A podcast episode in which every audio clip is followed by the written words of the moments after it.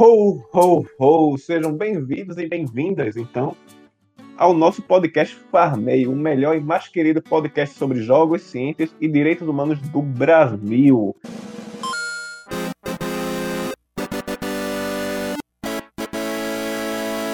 Farmei! E hoje temos um episódio natalino, mas não é para ouvir apenas no Natal. Você pode ouvir quando quiser, porque o tema transcende o Natal falaremos sobre imortalidade não desejada. E para isso, vamos abordar o tema Henrietta Lex, fazendo relações com um clássico cult do PlayStation 1, lançado lá no longínquo ano de 1998, Parasite Eve.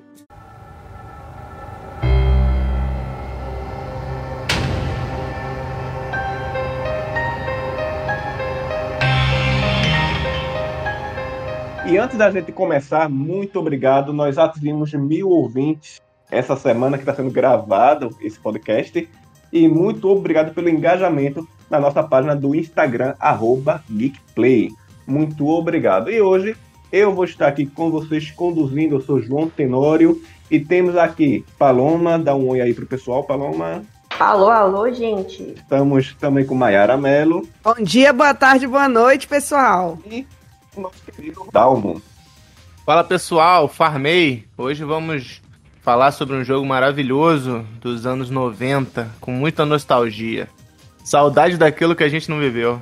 É, mas eu vivi lá nos anos 90, na verdade, início dos anos 2000 foi quando eu joguei Parasite Eve. E para ajudar a gente nessa conversa, estamos com Ayane Paiva, bióloga, doutora em Ensino, Filosofia e História das Ciências, autora da tese premiada pela CAPES. Temos aqui uma convidada premiada. Com a tese Princípios de Design para o Ensino de Biologia Celular, questões éticas e ação sociopolítica inspiradas no caso Henrietta Lex. Então, muito bem-vinda, professora Ayane. Olá, gente.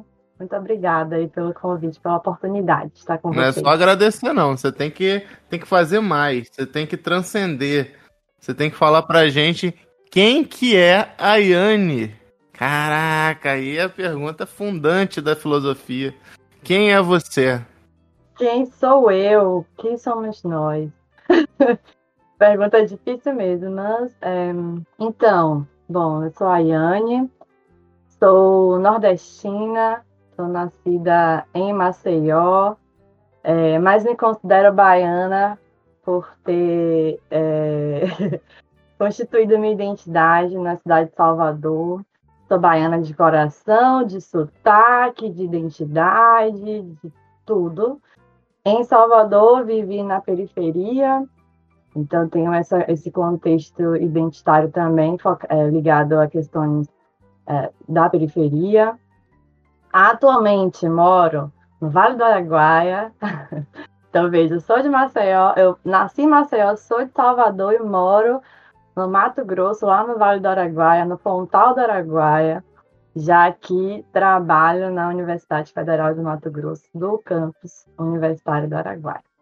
Bom, falando um pouco mais de mim, né, desde, e fazendo essa ligação com o nosso tema aqui desse podcast maravilhoso, me identifico com a essência da natureza desde muito criança, então, assim, lá na antiga quinta série, eu já tinha vontade de, de trabalhar com, com questões ligadas a isso. Eu lembro que eu falava com a professora assim: eu quero ser isso aqui, mesmo sem saber o que de fato era, né?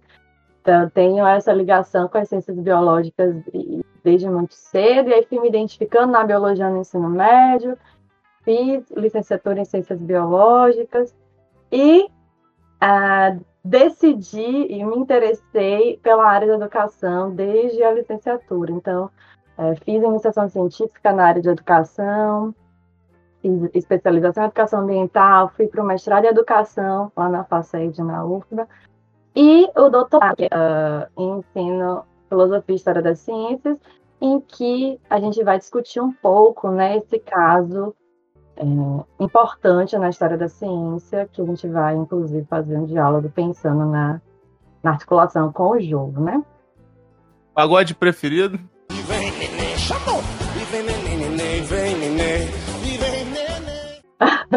Entrar no clima, né? É a baiana. A gente já tá trazendo aqui, né, que Bárbara falou no episódio dela que ela é pagodeira. Né, e o pagode do Rio e da Bahia é um pouquinho diferente. Então, diga lá, qual é o pagode favorito aí seu? Parangolé. No chão! Movimento do leão, movimento do leão. Você vem fazendo o antigo Parangolé, que agora Léo Santana está em carreira solo. Léo Santana demais. Maravilhoso. Porque temos três pessoas da Bahia aqui, três pessoas da Bahia pedem a música aí. E amo funk também. Funk falou com carioca aí, né? Eu sou de fases. Mas hoje eu tô bem distante da fase do funk faz muito tempo. É isso, na época do Furacão 2000. Aí era, era outro funk. Mas eu ainda defendo, eu defendo, eu defendo funk academicamente. Robin Bochecha, aquele funk romântico. Aquela, aquelas músicas que saem né, da retrospectiva do Spotify. É. Era, a primeira era pagode, aí depois vinha um clássico lá de Amelie Polan, aí depois vinha um pop, depois vinha Nath Roots, depois pagode de novo. Então, assim, eu escuto pagode, não é mais pra né, pra tomar um banho. É um negócio importante na vida do ser humano. Vem, chamou! Vem, vem, vem, neném.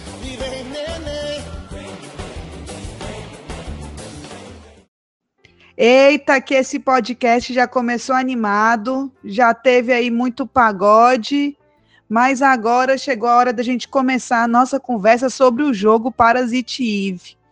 Conta aí pra gente, João, o que esse jogo aí pode contribuir para o nosso diálogo com a Ayane. Né, então, qual é o jogo Parasite Eve? O que é Parasite Eve? Então, Parasite Eve é um jogo que tem como base o livro homônimo, lançado no Japão no ano de 1995, escrito por Hideaki Sena, um romancista e farmacologista japonês. O livro foi adaptado para um filme no ano de 1997 e a partir disso foi criado o jogo, foi desenvolvido o jogo e lançado em 1998 pela Squaresoft, o jogo Parasite Eve, que hoje é Square Enix, né, que foi comprada ali no início dos anos 2000. Então o jogo surgiu como uma proposta de cinematic RPG, porque era um, um jogo que que tenha toda uma ambientação de um filme, você joga como se você estivesse assistindo a história de um filme, né? e com elementos de survival horror, que é outro gênero muito comum ali no, no final dos anos 90, né? Bem lembrado. O maior expoente é o Resident Evil, também lá dos anos 90, né? Então foi o primeiro jogo da Square Enix com o selo adulto, né, para maiores de 17 anos, por causa de algumas cenas da própria abordagem do próprio roteiro, que é um roteiro mais adulto, fugindo de todo o padrão do RPG da época, que era aquele roteiro mais de fantasia e Idade Média. Então a gente tem uma história que se passa no tempo é, contemporâneo da época, né? O jogo é de 98 e a história se passa no Natal de 1997. João, e por isso que a gente está lançando o episódio na véspera de Natal falando um pouco do roteiro do jogo, né, para a gente poder fazer os links com o filme e com o caso Henrietta Alex, o que é que acontece no jogo? O jogo ele é baseado na teoria da Eva mitocondrial, que fala que todos nós temos um ancestral comum, né, a partir de uma mitocôndria comum que é sempre herdada pela mãe, né, e esse ancestral comum é uma mulher africana. E aí, tendo essa teoria como base, nós temos o aparecimento da Eva mitocondrial, da mitocôndria Eva, né, na história, e ela tenta se reproduzir, porque as mitocôndrias elas passaram por um, é, por um processo de aceleração de evolução. E como foi isso? Por causa de um médico que ele começa a cultivar as células da esposa morta em um acidente essa esposa que tinha as mitocôndrias Eva. Quando ela morre nesse acidente, é, os órgãos dela são doados. O rim vai para uma mulher chamada Melissa, que aparece logo no início ali do jogo. E como ela recebe o rim de, é, dessa mulher que morreu no acidente, e essa mulher tinha as mitocôndrias Eva, Melissa acaba tendo essas mitocôndrias também, que acaba se desenvolvendo no corpo dela. E aí nós temos a personagem Eva no jogo, que é a grande vilã, né, que toma o corpo de Melissa e ela, de alguma forma, ela se comunica, obviamente a gente tem a licença poética aí do jogo, né, ela se comunica com as mitocôndrias de outros seres, causando mutações, porque o objetivo dela é que as mitocôndrias se libertem dos seres humanos, porque até então as mitocôndrias são consideradas parasitas. Daí o nome do jogo Parasite Eve, né, com um jogo de palavras aí por causa do Natal, né? Que a, a história começa na véspera de Natal, no Christmas Eve.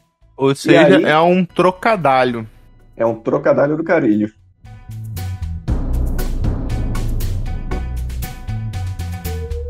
E aí nós temos o quê? A protagonista, que é Arya Brea, que por algum motivo ela não sofre os efeitos de Eva ou de Eve. Alguns momentos vai sair Eve aqui, né? Porque é como eu chamo a personagem lá. Por quê? Na primeira cena, Eve causa uma combustão espontânea em todo mundo que está em um teatro, porque ela controla as mitocôndrias que estão ali nas pessoas, né? E as pessoas simplesmente começam a se queimar. É uma combustão espontânea. E a Brea, que é a protagonista, ela não sofre nenhum dano. E ela se pergunta por quê não aconteceu nada comigo. Depois a gente descobre que ela também tem as células cultivadas pelo médico anteriormente porque ela recebeu o transplante da filha da mulher que morreu no acidente. A Yabrea recebe as córneas da filha, que se chama Maia. E aí ela também herda é, as mitocôndrias Eva, né? E ela também desenvolve esses poderes graças a essas mitocôndrias. Sendo que, por algum motivo, a Yabrea, as mitocôndrias que estão nela, não se manifestam de forma a ter uma consciência de querer dominar a raça humana, apenas as mitocôndrias que estão em Melissa. E aí tem esse embate, né? A protagonista Aya e a antagonista Melissa, né? Que é a própria Eva. Tudo isso por quê? Por causa do cultivo de células pós a morte da esposa do médico, porque ele queria, ele tinha o desejo de manter a esposa dele viva. E ele começou a cultivar essas células pós-morte da esposa, essas células que continham as mitocôndrias Eve. E aí, o filme se passa antes do jogo, né? Quando eu tava vendo o filme e vendo as discussões nesse campo da. No campo da biologia, eu fiquei tipo assim, cara, olha o tanto de você tem que. As discussões a nível biológico, as, né, as discussões, é claro que, como você comentou, né, a licença poética, mas você fala, gente, eu fui perguntei lá, né, eu tava conversando aqui com, com a Alan, falei, gente, é, as mitocôndrias, elas só são herdadas da mulher, eu já tinha comecei a me, me gerar uns bugs na cabeça, porque eu não, não sabia como, não sei como essas porque há umas discussões em relação à questão de como que são cultivadas células, há discussões do campo da ética, né, em relação à questão de você poder ou não cultivar essas células que são de uma pessoa que não deu autorização para isso, e isso fica bastante retratado no filme também, que eu acho que até o que o Dalmo quer falar. Porque no filme também é, tem uma história semelhante que, pelo que eu entendi, se passa antes do jogo. Então, o filme foi lançado em 1997, então veio antes do jogo, e também tem como base o livro, né? E faz todas essas discussões. O filme e o livro ele tem outra questão controversa também, que é a doação de órgãos. O que agora, pra gente, né? A gente tá gravando esse episódio em 2020, ela é muito mais tranquila. Em 95, 94 e o filme em 90 e já foi falado aí no começo do episódio 97, é, ele traz essa, esse debate sobre é, doação de órgãos que a gente não consegue muito entender como uma questão controversa se a gente for olhar com o olhar de agora, né? Tipo, ah, beleza, é muito tranquilo a gente doar órgãos, mas na época não, né? Então, o, o a, a, história ela se passa, né? Ele, ela tem, um, tem uma pegada muito de biologia mesmo, biologizante. É, é, praticamente o filme começa com uma palestra do que, que é a mitocôndria Eva e tudo mais. A esposa desse personagem principal morre, e isso não é spoiler, né? Porque isso é parte do desenvolvimento da história. E ele tem essa teoria de que se uma, se uma mitocôndria ela for colocada numa célula morta, a mitocôndria ela consegue ajudar a regenerar essa célula.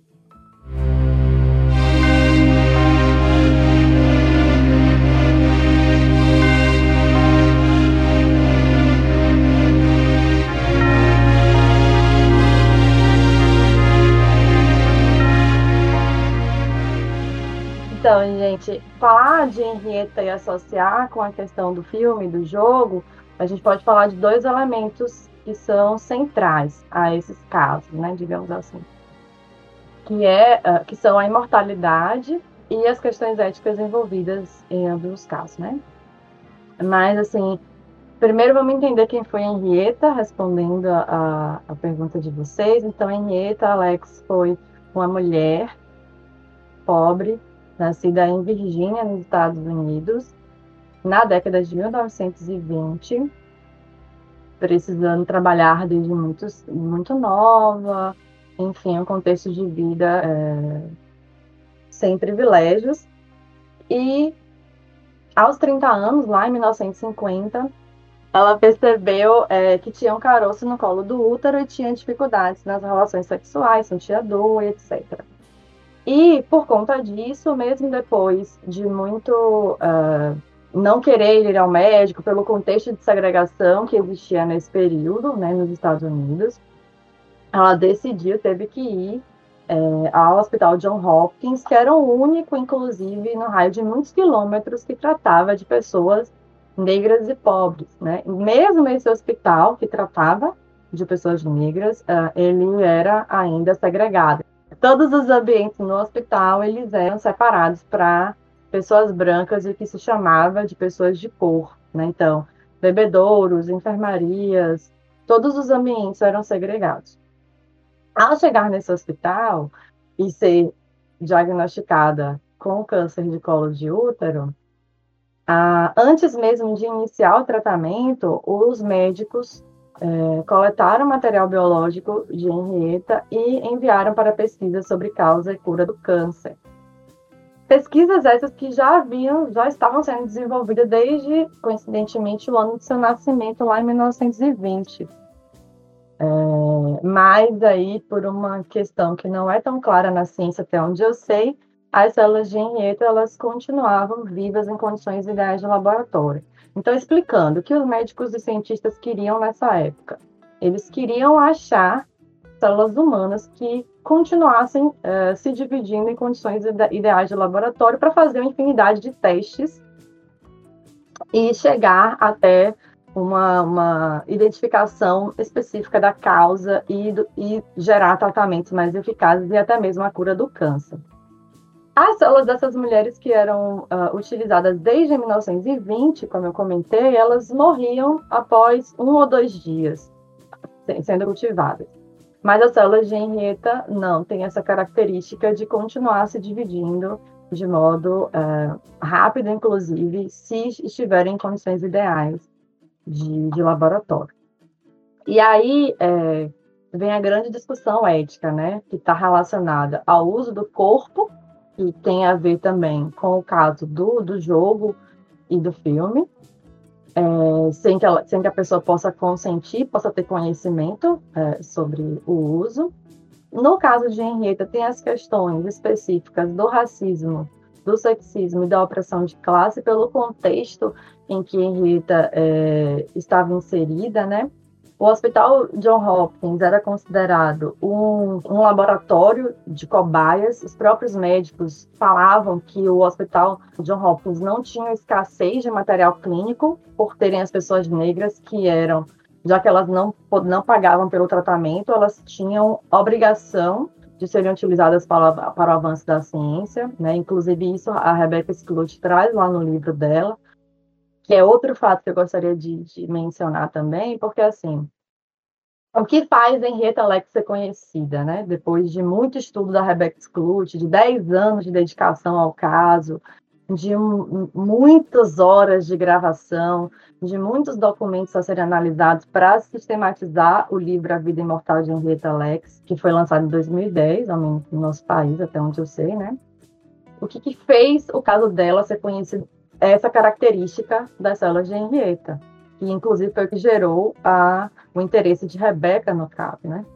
Mas as outras, as outras tantas mulheres que eram utilizadas pela ciência sem que elas pudessem saber ou, ou consentir durante 30 anos, a gente não tem conhecimento de quem são, porque elas também foram, sofreram esse processo, né, de uso de seus corpos.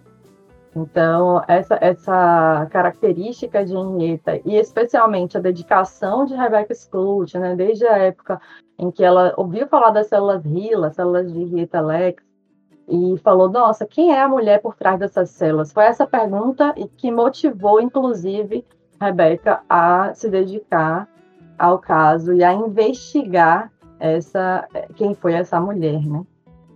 É, já que as mulheres eram, eram as células eram codificadas é, dessa forma, utilizando as primeiras sílabas da, da, da, do primeiro do, do, último nome da, da paciente. Então a pessoa ela nunca era vista, né? Ela era apagada. O que estava ali era a codificação do seu material biológico. A pessoa não importava.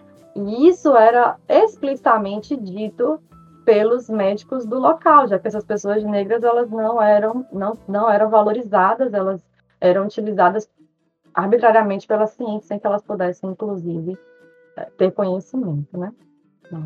E aí isso gerou uh, o, uso dessas células em condições ideais de laboratório gerou inúmeros avanços né, para a ciência. Quer dizer, as pesquisas sobre infecções virais, por exemplo, HIV, sarampo, é, descrição de cromossomos, testes de produtos cosméticos, farmacêuticos, análise de diversas patologias que eram possíveis a partir da, dessas células.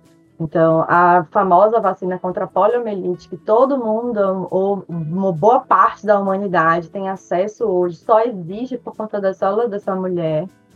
Então, infinidade de, de, avanços, né? As próprias técnicas de padronização de cultura celular, elas foram aperfeiçoadas por conta das células vila. Clonagem, mapeamento de gene, fertilização, enfim, pesquisas, obviamente, sobre o câncer, sobre genes que predispõem ao câncer, sobre aqueles que podem suprimir, uh, remédios para herpes, leucemia, mal de Parkinson, enfim, gente, uma infinidade de, de avanços que surgiram por conta dos estudos com as células de Henrietta Lacks. Ah, mas a grande questão, que acho que tem a ver com esse debate que a gente está fazendo aqui no podcast, é, bom, quais, quais são as questões éticas envolvidas? Qual a problemática relacionada ao uso dos corpos que corpos são esses? Em quais contextos? Acho que esse é, é, é, algo que a gente precisa também se atentar, porque, embora a gente tenha todos esses benefícios, e talvez no jogo, né, na, na história ficcional aí, a gente tenha construção de conhecimentos, avanços em alguns, em alguns sentidos, a gente tem também pensar na dignidade da pessoa humana, né? Quer dizer, Será que é correto utilizar corpo das, os corpos das pessoas sem que elas tenham conhecimento? Sem que elas possam saber para quê? Em, que, em razão de quê? Enfim. E possam, inclusive, consentir ou não? O Ayane, no caso, é, Henrietta Lacks, ou também no jogo, ou e no livro, né, a gente vê que são, não são qualquer corpos, né? São corpos de mulheres, né? Então tem uma dimensão de gênero aí né? E no caso da Henrietta Lacks é, é uma interseccionalidade entre gênero e raça, né? Como é que você percebe isso nas, nos debates, né? Porque a gente ontem estava vendo um vídeo do Atila, né? Do Nerdologia, e como ele falava nesse vídeo sobre o caso da Henrietta Lacks, parecia que era algo super normal, assim.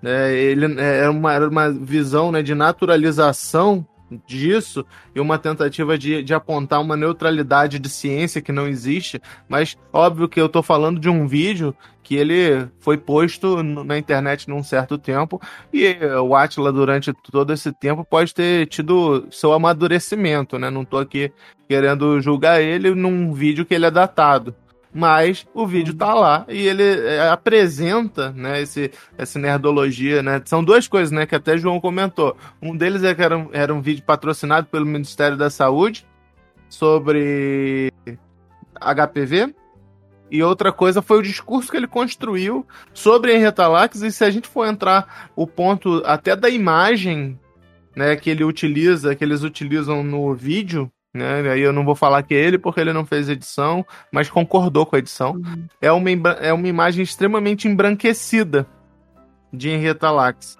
Então, não sei se você chegou já a ver esse vídeo quando você foi estudar para sua tese, mas eu acho que é, é, é, um canal de comunicação YouTube que muita gente tem acesso, né? Então, quando vai pegar uhum. quem que é Henrietta Lacks, vai pegar muito canal do YouTube, vai ver a figura do Atila, né, que é um grande divulgador e tem todo o seu mérito diante do cenário de, da Covid-19 que a gente está vendo, mas que nesse vídeo em específico tem uma tentativa de neutralidade do discurso, uma tentativa de embranquecimento da imagem da Henrietta Lacks. E aí, só em contraponto com o que você está falando, aí entra a história da Henrietta, que é publicado lá no livro que a Yane acabou de trazer pra gente, né? A Vida Imortal de Henrietta Lacks, que aí quando você.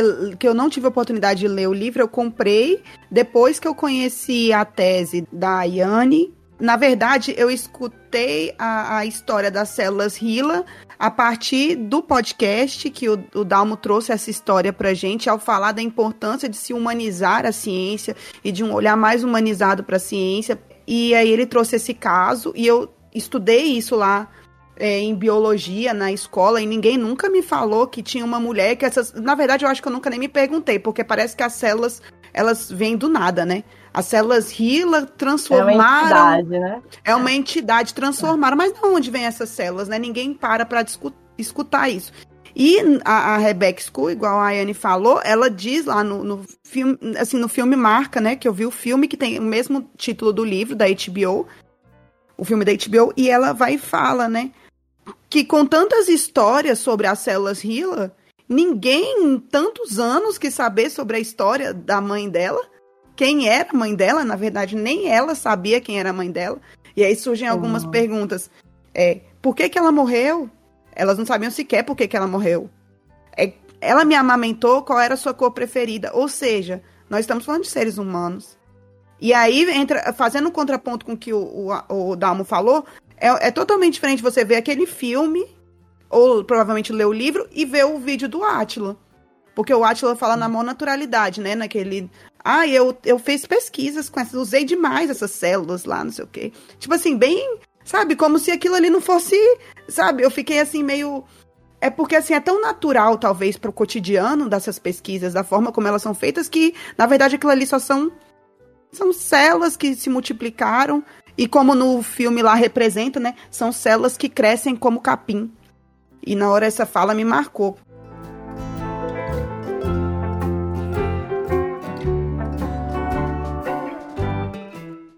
Bom, vamos lá. O, o, fio, o vídeo do Nerdologia eu conheço, já gosto muito desse canal, então assim, já vejo muita coisa de Atila antes dele ser esse famosinho da internet que que graças ao trabalho bem feito dele, sim, de divulgador, um, e no contexto da pandemia ele se tornou, né?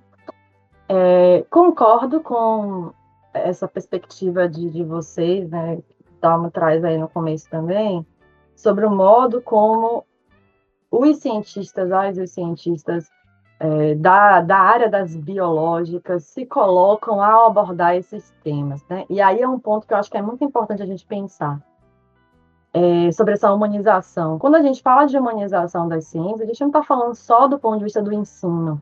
Bom, esse é meu entendimento. A gente tem que falar também sobre quem produz o conhecimento científico e sobre quem divulga ele. E por isso eu concordo, quer dizer, há uma abordagem extremamente frágil do ponto de vista da história da ciência ao interpretar as questões éticas e contextuais ligadas àquele, àquela produção do conhecimento científico. E, e isso, para mim, é um problema grave. Quer dizer, eu não quero apenas, eu não tenho a, a, o desejo apenas que nós, é, cientistas do ensino das ciências, ou da filosofia da ciência, como a minha formação, da história da ciência, discuta isso. Não, isso é papel da, de todas as pessoas que produzem o conhecimento científico, inclusive das áreas que a gente chama, né, entre aspas, de área dura, quer dizer, das ciências biológicas lá, da fisiologia, da, da, da, biologia celular, da biologia molecular, da genética e assim por diante. Então, essas pessoas têm o papel de falar de uma ciência também localizada. Eu não estou dizendo aqui que a pessoa precisaria, de modo profundo, como eu tentei fazer na minha tese, abordar os problemas opressivos que, por exemplo, a Henrietta passou nesse processo. Não é de modo profundo, mas é de modo a expressar, em alguma medida, as questões éticas envolvidas. No meu entendimento, é obrigação, sim, do cientista de qualquer área fazer isso. Não é obrigação só de quem estuda história da ciência, filosofia da ciência ou ensino das ciências. É obrigação também, é um papel político importante de quem produz o conhecimento científico uh, específico né, na sua base e de quem divulga também. Então, acho que faltou sim trazer é, aspectos do racismo. A gente está falando de um contexto de segregação que Henrietta viveu, né? existindo conflitos raciais de todos os tipos na década de 1950. A gente tinha movimentos sociais que reivindicavam igualdade de direitos e criticavam a discriminação e segregação espacial.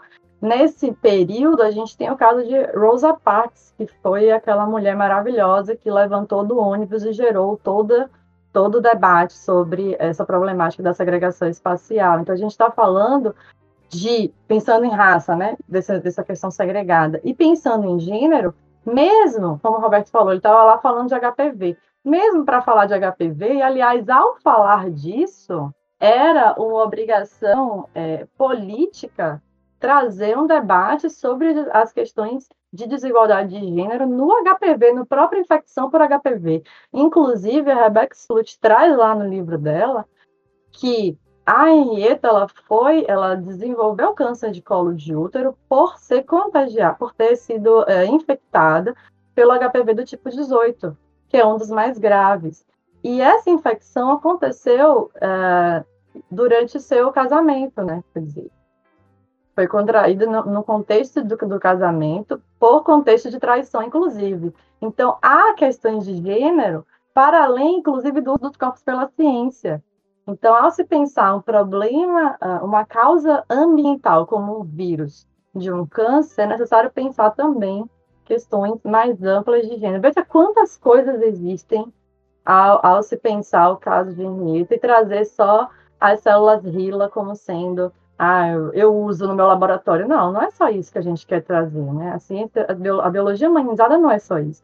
A gente está falando também, ao pensar gênero, sobre uma época em que era comum fazer esterectomia sem nenhuma justificativa em mulheres negras. Nessa mesma época aconteceu isso com Henrique. Então as mulheres elas eram, elas sofriam esse processo, né, é, de esterectomia visando inclusive impedir delas se reproduzirem e para dar oportunidade a jovens é, médicos de praticarem o procedimento. Não tinha nenhuma justificativa médica de saúde para fazer. Então vejam que contexto a gente está falando e quantas coisas são importantes trazer como denúncia a essa biologia, a essa ciência biomédicas que foi construída desse modo desigual e cruel e anunciando, não só denunciar, mas anunciar um modo outro de se fazer biologia, que ele, inclusive, poderia ter feito, né? Mas eu estou na linha de dar uma aí de, da, da, data, do contexto, mas também uh, acabo tendo uma perspectiva de cobrança mesmo. Dizer, olha, você precisa se colocar também nesse lugar de cientista implicado socialmente, sabe? Às vezes a gente passa muita mão na cabeça das pessoas e às vezes a pessoa tem como buscar esse conhecimento. A gente tem aí o livro da Rebecca Skloot, que traz tudo isso. Aliás, o livro dela revelou a história de Henrietta de modo sistematizado e de modo crítico a essas opressões. Então, quem conhece por vias do livro de Rebecca Skloot não trata disso, olha, tem um problema ético aí, inclusive, no modo de abordar o caso, né?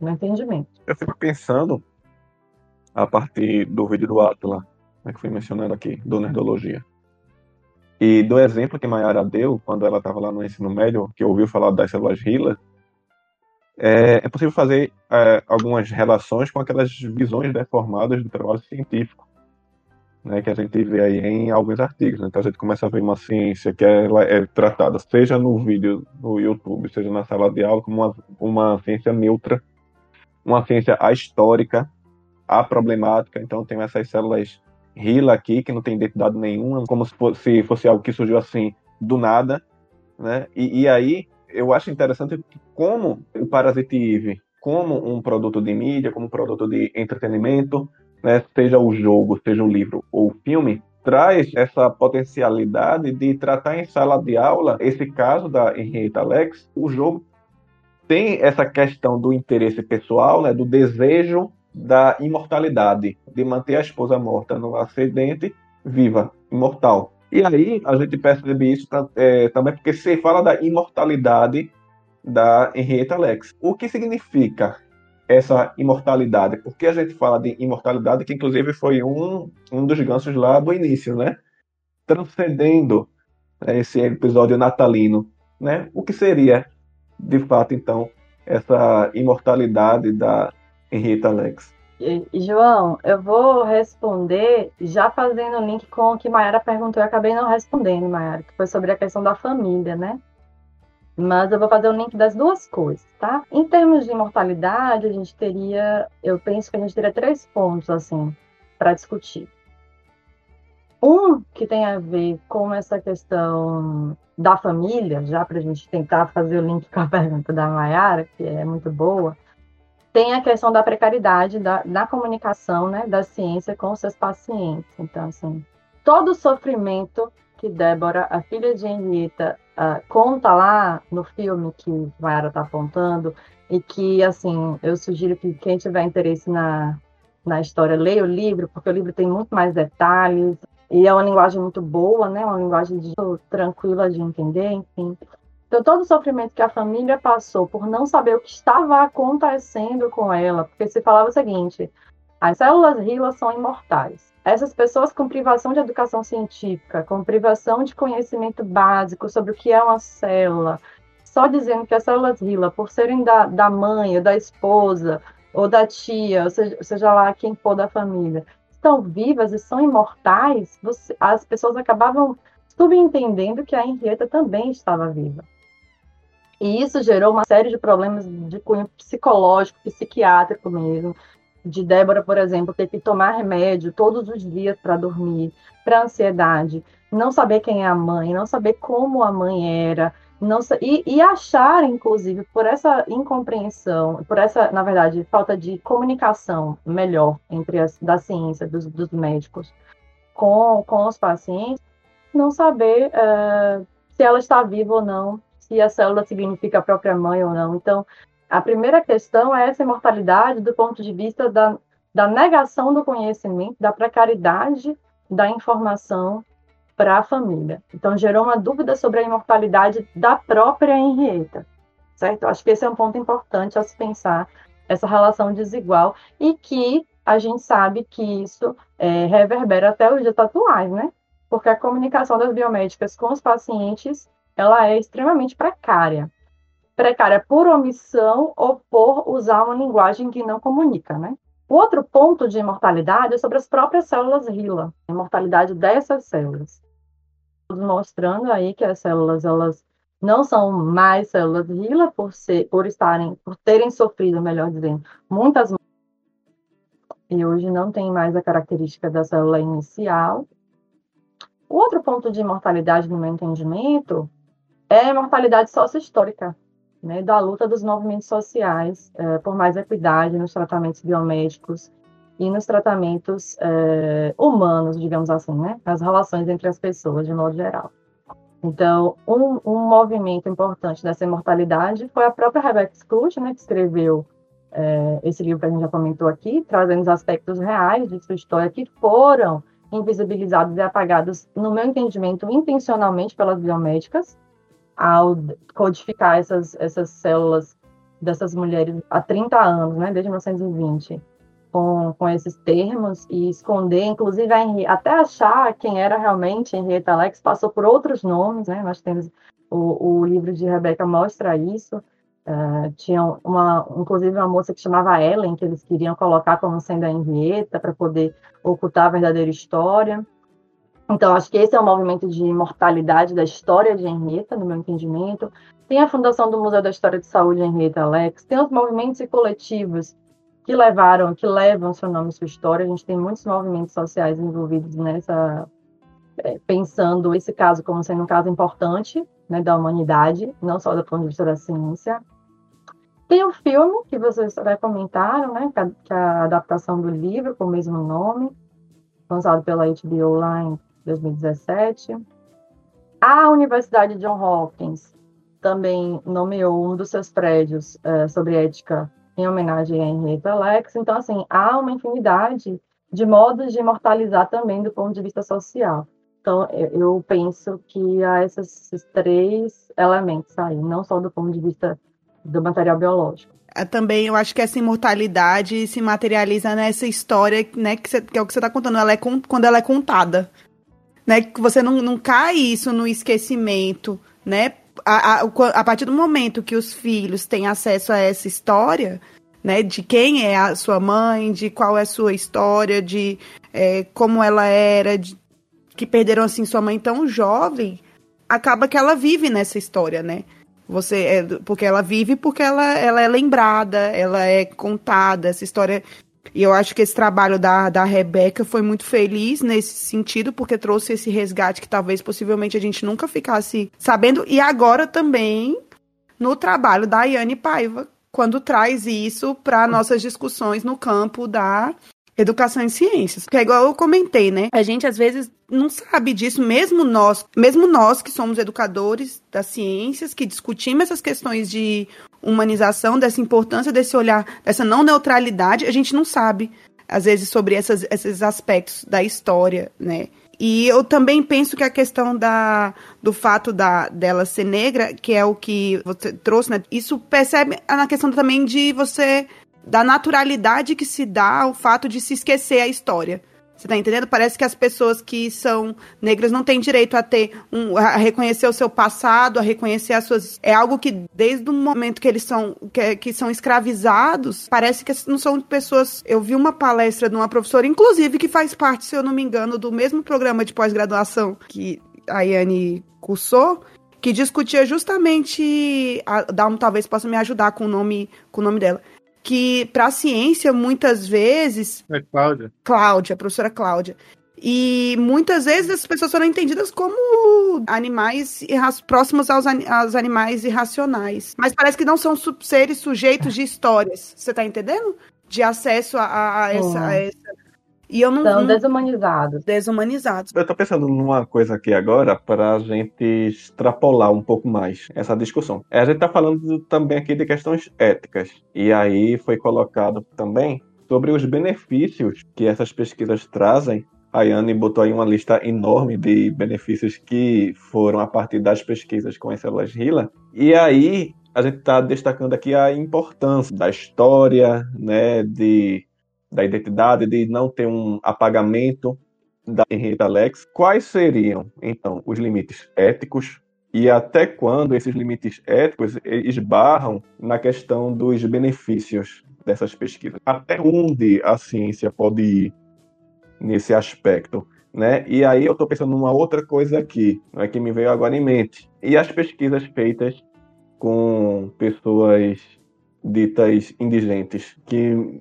morrem aparentemente sem uma identidade, sem uma história. E esses corpos são usados em, em pesquisas. Como fica? Refletindo um pouco sobre isso. Eu, eu queria comentar assim, sobre esse ponto que Maia trouxe da, do apagamento. É, há um, um modo estrutural de violência é, de certos grupos sociais que é o apagamento epistêmico, né? Que traz uh, que essas histórias não faz com que essas histórias não sejam contadas. Isso é intencional, isso é um modo estrutural, né? É, de organizar, inclusive, a sociedade. E por isso que é um movimento político também evidenciar essas histórias. Por isso eu tenho a, a felicidade, inclusive, de, fazer, de ter né, desenvolvido essa tese em torno do caso dela, né? Para mim também a minha tese é um movimento político, né? É uma é uma ação nesse sentido. E pensando na, na reflexão aí de João, que é uma reflexão muito profunda, inclusive, para um podcast, mas vamos lá. Na verdade, continuar a falar né, sobre pesquisas com experimentais, digamos assim, com seres humanos. Né? A gente está continuando a falar, porque o caso de Henrietta também foi, né? Então, o que, a gente tem de avanço hoje é algo muito simples, mas que mudou a história da ciência uh, nesse sentido, que é a possibilidade da pessoa ter o conhecimento livre, esclarecido, né, que a gente inclusive usa muito nas pesquisas, que é o termo de conhecimento livre, esclarecido, sobre o que vai acontecer com ela durante aquele estudo.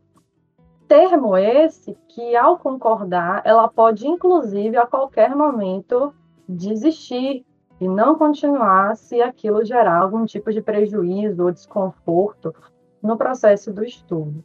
Né? Então, assim, a gente tem avanços nesse sentido. Então, hoje uh, é inconcebível, embora exista, né? Isso a gente não está sendo ingênuo em dizer que não existe, mas seria inconcebível do ponto de vista ético fazer uma pesquisa em que a pessoa possa ter conhecimento esclarecido sobre o que vai acontecer, que possa consentir ou não. Agora, com essas pessoas negras, desse contexto segregacionista, nesse, nesse modo como o racismo atuava, nesse contexto de 1950, nesse contexto geográfico também, não só temporal, mas geográfico, era uma interpretação implícita ou explícita de que essas pessoas eram indigentes, de que elas não eram pessoas, de que elas eram desumanizadas, elas eram destituídas da sua própria humanidade, que é algo que Cláudia fala, né, inclusive, que, que Mayara trouxe. É, então, acho que nesse sentido, é, dá para a gente fazer esse, esse paralelo, né? Eu, eu gosto de falar muito de desumanização e não de animalização, porque o meu entendimento é que os animais não humanos também merecem é, respeito e por serem sencientes também não devem sofrer na, nas pesquisas e tudo mais.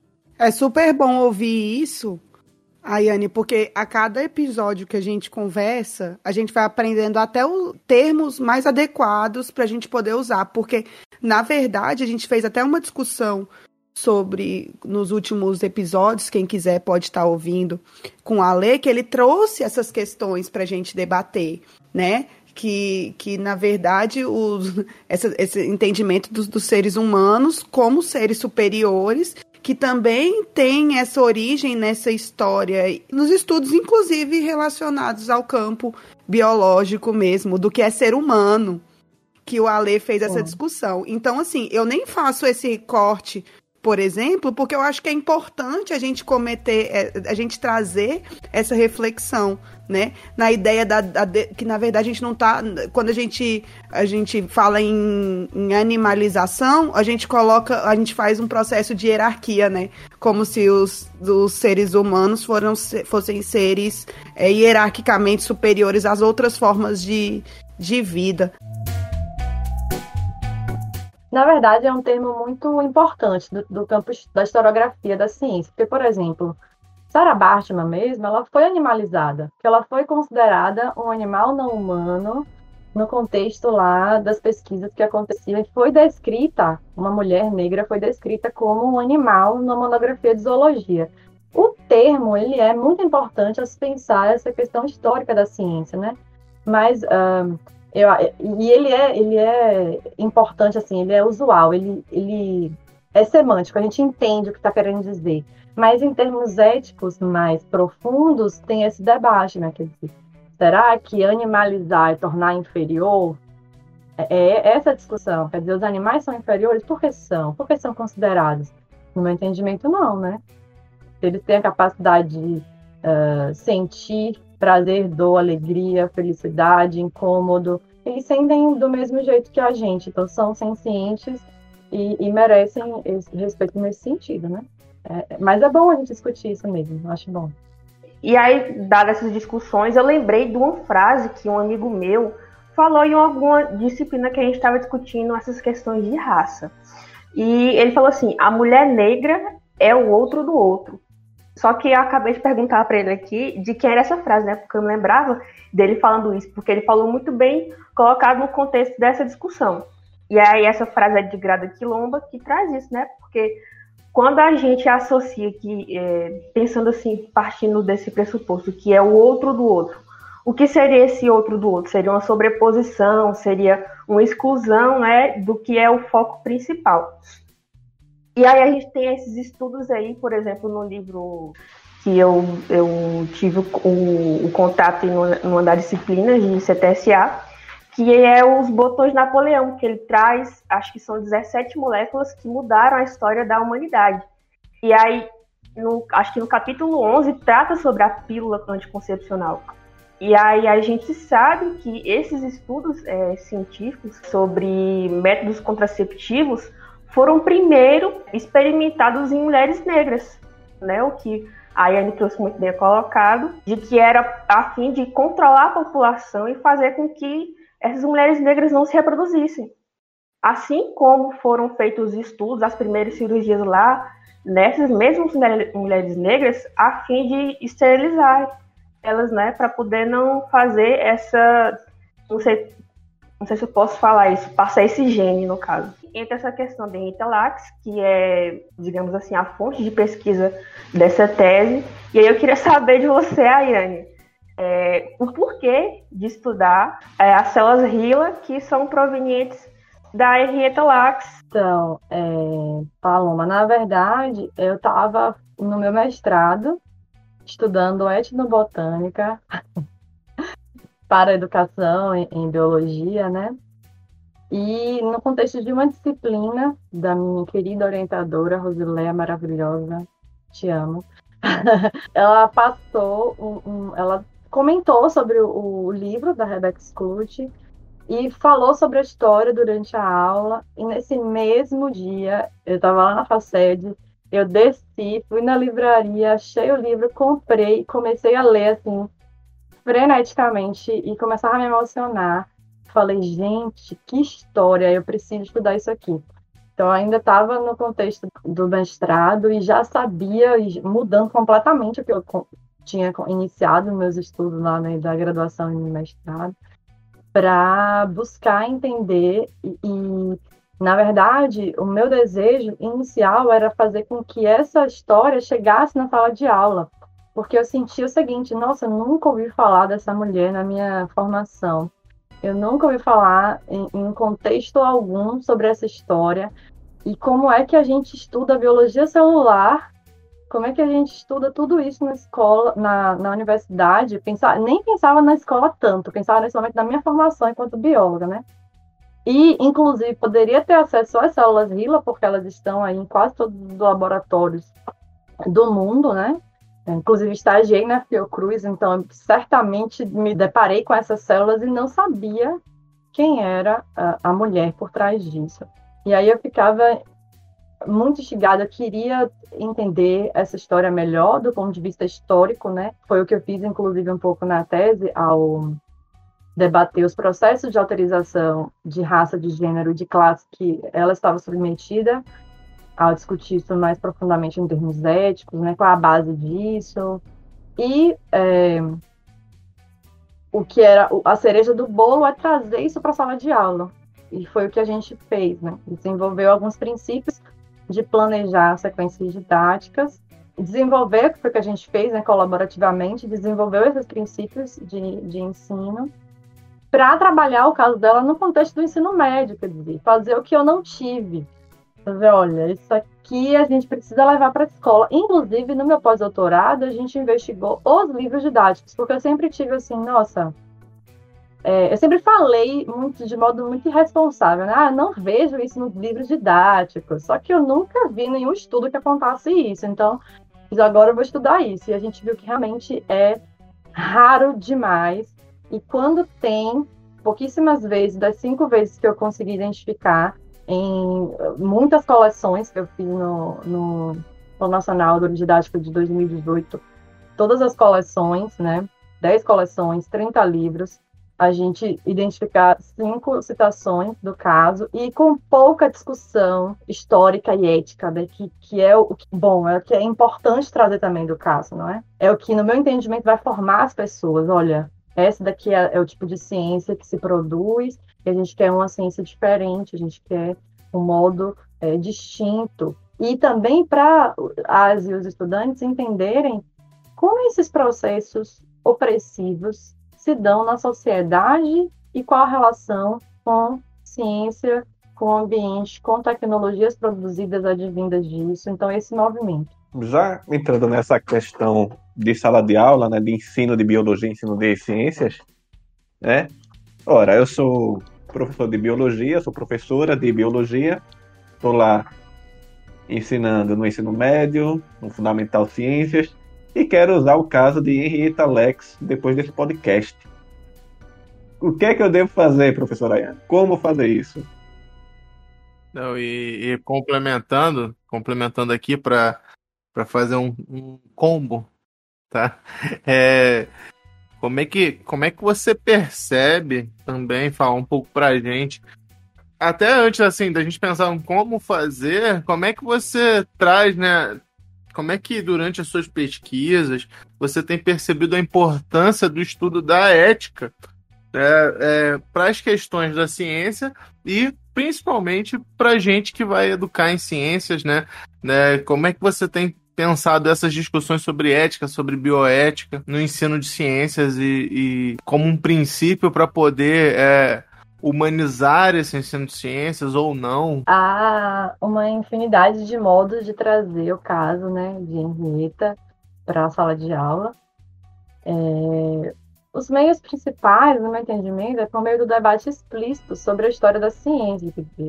Muita gente fala assim, ah, como é que eu vou trazer a história da ciência para minha sala de aula? Pronto, o caso de Henrietta é um meio uh, potente de trazer a história da ciência para a sala de aula, né? Então, a, aí eu acho que a pergunta da professora e do professor que está lá na sala de aula é sempre assim, o que, que eu vou associar isso, né? Com que conteúdo, com que tema curricular eu vou articular o caso de Henrietta. Há uma infinidade também de temas curriculares que se pode trabalhar. No caso, no, no caso da minha tese, a gente optou por discutir mitose e câncer, né? Porque é um tema associado, inclusive, ao câncer de colo de útero que a Henrietta foi acometida. Mas poderia se falar sobre virologia ao discutir, por exemplo, o HPV, então, há uma infinidade de, de coisas, que, é, de temas curriculares que podem ser é, abordados. A vantagem é que se ensina uma biologia real, né? se ensina sobre biologia, não só a biologia, por exemplo, não só a citologia, mas se ensina como se chegou à citologia, até porque a biologia celular, como a gente conhece hoje e como a gente ensina hoje em sala de aula, só existe por conta das células Vila. Então, é até incoerente, no meu entendimento, não ensinar sobre isso, ao se pensar a, a história da ciência e assim, enquanto um campo do conhecimento. Uma perspectiva que eu acho que tem que também a gente ter, levar em consideração é a perspectiva dialógica sobre o caso, né? Porque na, na minha experiência, por exemplo, do ensino a partir da, do caso de Henrietta, apareciam ah, falas de estudantes muito ligadas a opressões outras que eles sofriam relacionados à raça, gênero e classe. Então, a perspectiva dialógica é muito importante, porque a gente usa o caso como ponto de partida para pensar situações outras da realidade uh, contextual e da história do tempo presente. É para isso, inclusive, que a gente usa a história do tempo passado, né? No ensino da, das ciências biológicas. Então, a perspectiva dialógica, analítica sobre o caso, trazendo a, poss a possibilidade de circulação de ideias diferentes uh, sobre o caso. Por exemplo, uma coisa que é importante falar aqui: há muito uh, essa ideia de que, ah, professora, mas nossa, veja quanta coisa surgiu das células RILA. Não, não, tem como a gente não ter feito isso. A ciência fez certo ao usar as células de Henrique. Imagina se não fosse essas células, o que seria da ciência? A gente nem estaria falando da ciência desse modo. Coisas desse tipo surgem. E isso é importante. Eu não estou dizendo que essa fala tá, deve ser excluída do debate, não que o problema não é o avanço da ciência. O problema é o modo como se constrói esse avanço. Então, é algo mais profundo. Ao se pensar, outra coisa que surge, será que se Henrietta soubesse, ela iria consentir? Que é algo, inclusive, que, que a Rebecca Splut discute com a família, né? Que a família fala, certamente, ela era uma pessoa boa, ela gostava de ajudar todo mundo e tal. Então, é um modo de pensar os, as vias de produção do conhecimento científico. É nesse sentido e não é, desmerecer os avanços, mas pensar os avanços é, que são produzidos, mas também em, em, razão de quê? E aí a gente está falando do que eu já comentei anteriormente, que é a dignidade da pessoa humana, né? é um assunto que gera uma perspectiva que não é disciplinar. Então, o caso de Henrietta na sala de aula, ele tem perspectiva interdisciplinar, porque o próprio caso ele é complexo. Ele tem vários campos para serem discutidos, né? Tanto das próprias lógicas, na questão do câncer, do, do HPV, das mutações, enfim, quanto do ponto de vista uh, sócio-histórico, ético. Então, na, na nossa tese, a gente usou muito filosofia moral, ética consequencialista, a gente usou elementos de outras áreas para poder discutir um, o mesmo caso, né? Então, é, a gente está falando de uma biologia que não é fragmentada, né? De uma biologia ampla de, de uma biologia real, como eu gosto de falar. E isso gera um reconhecimento, é, na verdade, isso é potencial para gerar o reconhecimento da complexidade da sociedade em relação à ciência, tecnologia e ambiente. Então, essa questão que Paloma das relações CTSA, né, Ciência, Tecnologia, Sociedade e Ambiente, a história de Henrietta é potencial para demonstrar também essas relações é, mais amplas, né? E ao se pensar a organização do ensino, a gente não vai falar só de conceito. O foco não é o conceito, então a gente vai falar de procedimento, a gente vai falar de atitude, de norma, de modo de agir socialmente, de ética. É, os estudantes eles vão ter essa, essa possibilidade de, de refletir sobre suas ações, e aí tem a ver com a, com a pergunta de, de Roberto, né? Com a importância da ética na ciência e para a formação dessas pessoas. Quando você começa a refletir, isso vários estudos mostram, estudos empíricos também de sala de aula, e a própria tese da gente demonstrou, que ao refletir sobre esses casos controversos, sobre esses casos problemáticos do ponto de vista ético, os estudantes tendem a se colocar como seres sociais que têm interferência na, na própria sociedade, que têm uma ação, mesmo por omissão, na sociedade. É, ao analisar casos como esse, o estudante começa a identificar, pelo menos tem muitos estudos empíricos que mostram isso, a nossa tese também demonstra, começa a identificar que, olha, o que eu faço tem interferência na sociedade. E aí a gente tem uma biologia aliada aos direitos humanos, né? E também de animais não humanos. Uma biologia humanizada tem esse papel na formação ética do sujeito. E aí, para a gente encerrar nossa discussão de hoje, tem uma música que o nome é Parasite Eve. Paloma, fala um pouco aí o que é essa música, de quem é a música e o contexto dela. Bom, essa música Parasite Eve, ela é da banda Me The Horizon, que é uma banda de rock. E aí eles lançaram essa música nesse ano de 2020, no meio desse contexto da pandemia, onde a gente tem uma situação totalmente inédita, não é? Nesse ano, no caso. E essa música é relacionada ao jogo aí de 98, porque o vocalista, o Oliver, ele jogou, não é? E achou interessante abordar isso na, na letra da música, que tem o mesmo nome do jogo. E também essa música se insere no contexto em que a gente tem movimento Black Lives Matter que defende e apoia a causa de pessoas pretas reivindicando seus direitos, o direito a viver, né? E essa música retrata muito isso. Tem um trecho aqui dela que fala assim: Você pode fechar as janelas, trancar as portas sim, mas você não pode mais lavar essa merda das suas mãos. Quando todas as ações do rei e todos os amigos do rei não sabe o que fazer com os patógenos. Então, ele relaciona essa música com o jogo, né, que fala ali do parasita, da, da, da célula mitocondrial, e também da questão da violência que, essas, que os corpos negros sofrem. E é uma música bem interessante, assim, se você for parar para analisar. Aí entra também na questão dessa dinâmica, que esses assuntos podem ser abordados quanto nos jogos, como a gente discutiu no episódio passado, e fica aí o gancho para quem quiser ouvir e, e, saber mais sobre essas discussões, como eles são abordados em filmes, em séries, em livros.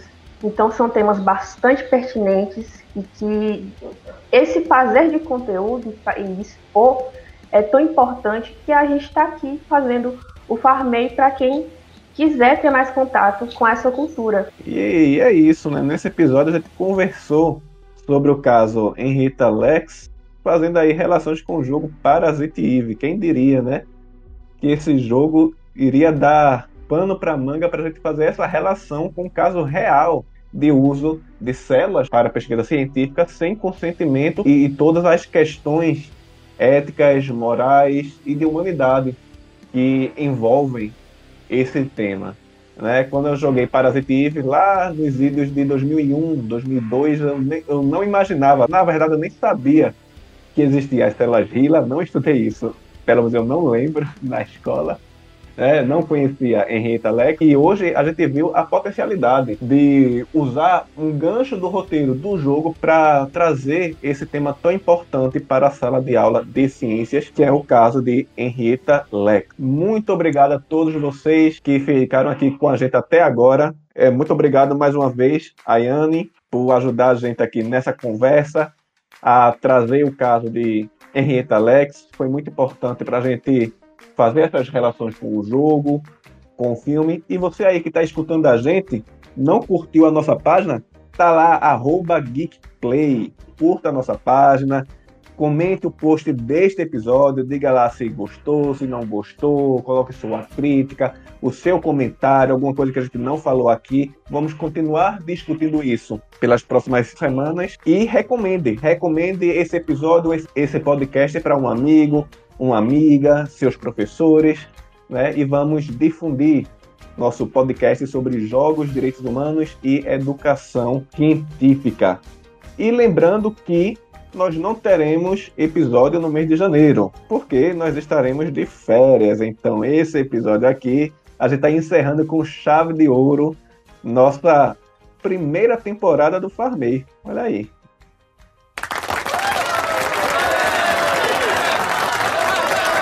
Hoje é um season finale do Farmei Podcast, encerrando com chave de ouro nessa discussão aqui super importante.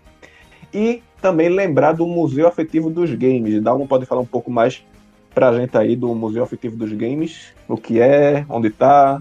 Claro, com certeza. Então, o Museu Afetivo dos Games é um projeto que ele surge também como iniciativa nossa, da Geek Play, mas com parceria na Universidade Federal do Paraná, que é onde eu trabalho, um projeto Ciência e Arte no Fibra. O Museu Afetivo dos Games é um, é um projeto de agrupamento de memórias, memórias e, e construções coletivas. É um site mas também é uma página no, no, Instagram. Então, arroba Museu Afetivo dos Games. Esse Museu Afetivo dos Games vai, é composto, ele já está pela data que a gente está lançando o episódio. Ele foi lançado no último dia 4, no último dia 4 de dezembro, no Sarau Ciência e Arte, sexto Sarau Ciência e Arte da UFPR, sob a coordenação da professora Camila Silveira. O Sarau Ciência e Arte é também um projeto, né, é, relacionado a um projeto de extensão aqui da universidade, abriu esse espaço para o lançamento. No que, que consiste o Museu Afetivo dos Games? É um repositório de memórias. Então, tem uma imagem, essa imagem ela é uma imagem sobre um jogo, um console, um momento que foi marcante para você e um fragmento de texto contando pra gente o porquê que esse jogo construiu aquela memória afetiva, porquê que aquele o coração fica quentinho quando você ouve falar sobre determinado jogo. É importante a, a dimensão da construção coletiva. Manda pra gente a, a, a memória do jogo utilizando o hashtag Museu Afetivo dos Games, ou então trazendo pra gente no, no privado né, do, do Instagram, ou então pelo a, é, geekplay, arroba, é, gmail.com. Não é isso que é o nosso, nosso e-mail. Manda pra gente essas memórias, porque quanto mais pessoas forem mandando as memórias, mais a gente vai construindo né, o nosso site, mais a gente vai construindo um espaço de, constru de, de colaboração. Né? Então é, é, muito interessante a gente navegar pelas memórias e ver como é que os jogos eles estão presentes na vida da gente. E a gente só tem um, um, um podcast sobre jogos, educação científica e direitos humanos porque a gente está partindo do princípio que os jogos nos marcam. Né? E a gente sempre faz coisas que muitas vezes é, a, aprendemos é, no espaço dos jogos, na cultura dos jogos e, co e como que elas marcam a gente. Conta lá pra, pra gente e, e é isso.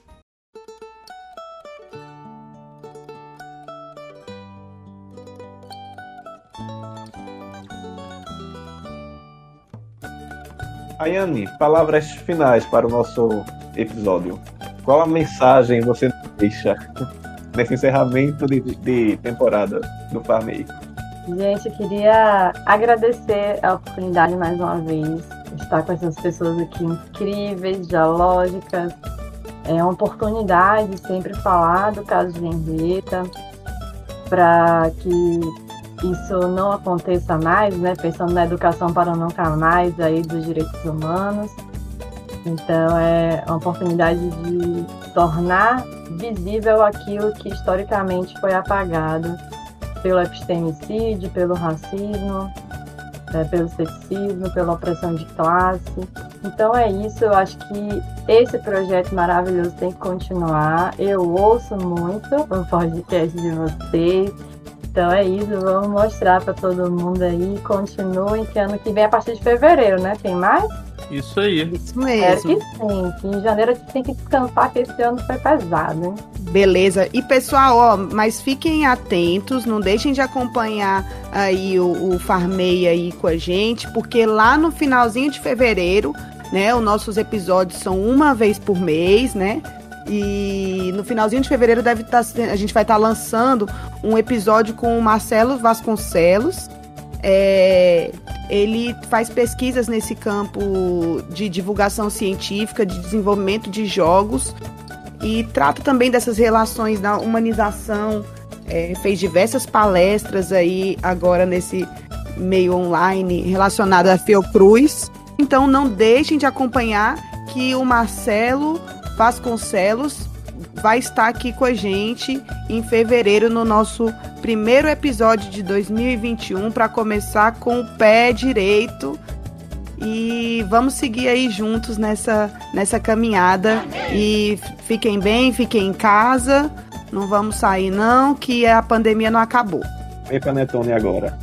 Passamos por 2020 e que venha 2021 com cenários melhores e com mais farmeiros